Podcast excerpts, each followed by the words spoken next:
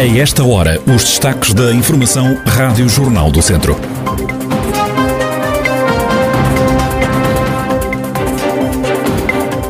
Situação pandémica pior em Tondela, município suspende eventos. Castro Daire entrou por engano na lista de conselhos em alerta devido ao risco de transmissão da Covid-19. Neste jornal fazemos ainda um rescaldo do fim de semana desportivo.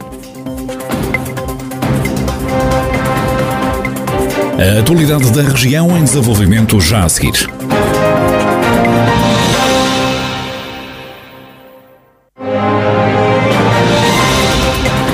Noticiário Rádio Jornal do Centro, edição de Ricardo Ferreira. Abrimos este jornal com os casos de Covid-19 na região. No fim de semana surgiram mais uma dezena de infecções. O Conselho de Tondela registrou 10 novos doentes. Mangualde tem mais dois infectados e nelas um. Desde o início da pandemia, o Distrito de Viseu contabiliza já pelo menos 29.320 contagiados também 26.789 curados do novo coronavírus, ainda a lamentar 659 vítimas mortais. A Câmara de Tondela cancelou e reajustou eventos devido ao aumento de casos de Covid-19 no Conselho. A autarquia suspendeu a iniciativa que marcava o encerramento do ano letivo para as crianças do quarto ano e que ia contar com a presença de 400 a 500 pessoas. Entendeu também afastar o público do Festival Urbano, evento que vai passar a ser transmitido apenas nas redes sociais. O vereador da Cultura na autarquia, Miguel Torres, fala numa medida preventiva. A Autoridade Local de Saúde fez um parecer sobre os eventos que o município se propunha organizar. O que diz é que é verdade que as regras da GS são cumpridas, é verdade que os planos de contingência estão bem feitos, mas é verdade também que nós desaconselhamos que isto se faça perante uma posição destas e, portanto, isto numa lógica é sobretudo de prevenção, numa lógica de demonstrar partilhar também com a nossa comunidade esta posição que a Autoridade de Saúde partilhou connosco, no sentido de todos estarmos conscientes, alerta para a evolução da situação e para tentarmos pôr cobro e para tentar impedir que possamos chegar a um ponto em que sejamos novamente obrigados a, a dar passos uh, regressivos no desconfinamento e que têm impactos muito sérios na nossa economia, na nossa comunidade. Miguel Torres, vereador pelouro da Proteção Civil e também da Cultura na Câmara de Tondela. Nos últimos dias, o Conselho registrou 10 novos casos de infecção. Na última semana, o Presidente e o Vice-Presidente da autarquia testaram positivo à Covid-19.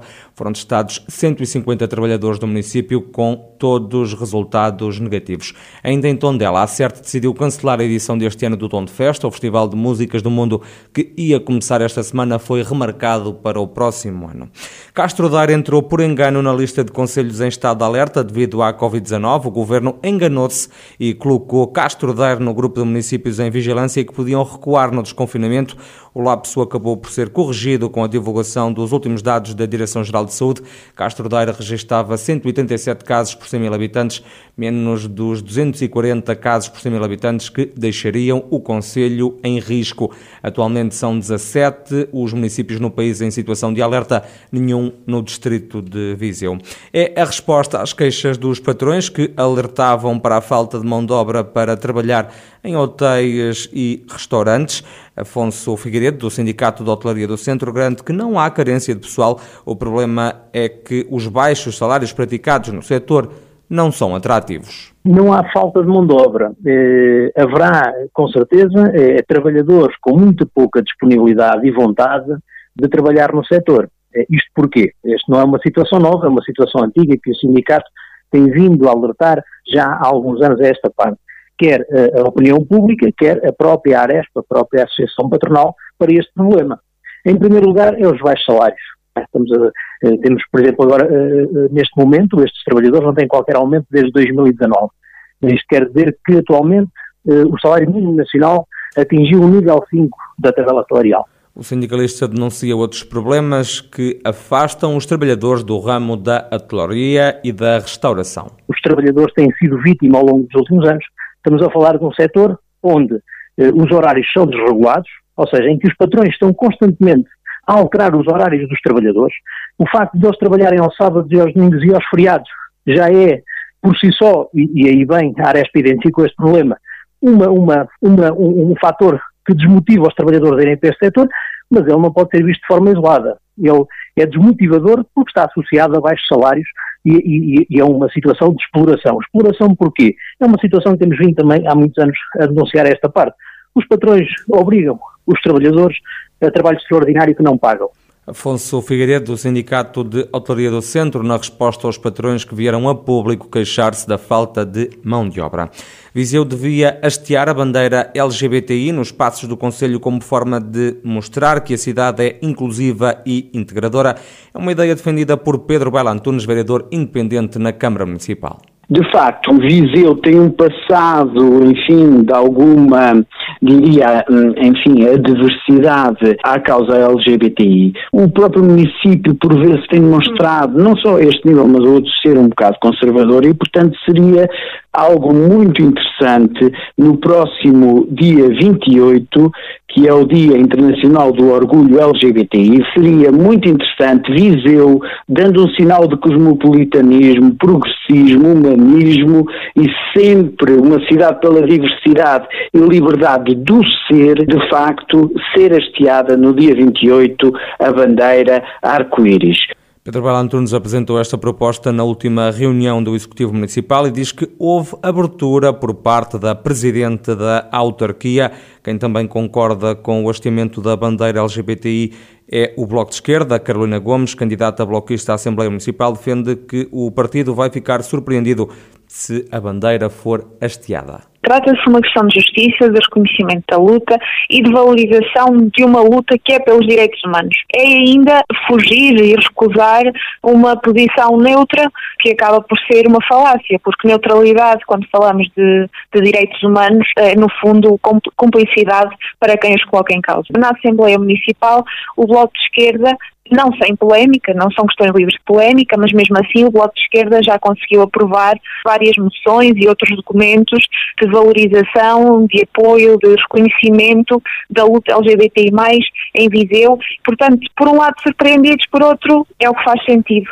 Na resposta ao Bloco de Esquerda e também a Pedro Baila Antunes, a Câmara de Viseu diz que não pode colocar a bandeira LGBTI nos espaços do Conselho por uma questão de protocolo para assinalar o Dia Internacional do Orgulho Gay.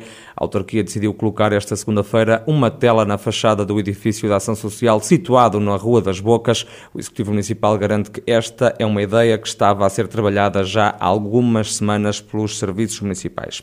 O transporte a pedido está disponível em Mortágua a partir de julho. As inscrições arrancam já esta segunda segunda-feira.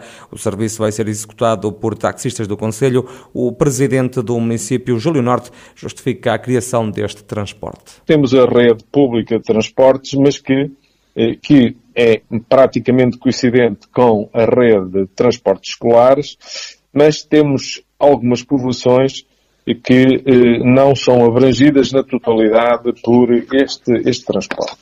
Como tal, entendemos que todas as pessoas tinham direito eh, a ter transporte e então vamos criar este chamado uh, transporte flexível a pedido, que é um serviço de transporte público, de qualquer forma, hum, diria um projeto inclusivo, um projeto que vai permitir uma igualdade de mobilidade entre todas as pessoas de Mortágua. O autarca explica ainda como vai funcionar este serviço passageiro deve fazer, naturalmente, uma reserva eh, previamente da sua viagem.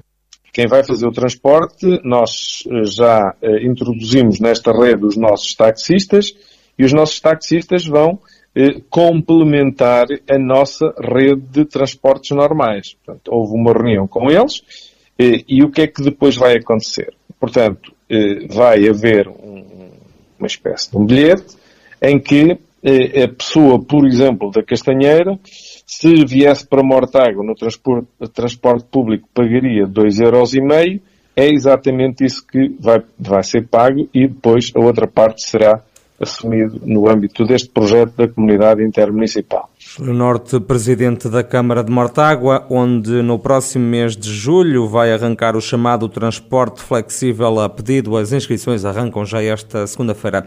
No desporto, o fim de semana foi de todas as decisões no futebol e futsal distrital. No futebol, a São Pedrense sagrou-se campeã da primeira divisão distrital da Associação de Futebol de Viseu ao bater o campeã por 2-1 num jogo que colocou frente a frente os vencedores da Zona Norte e Sul do campeonato. Já no futsal masculino, Unidos da Estação Conceição levou de vencido o Lamego por 4-3 e conquistou a taça distrital.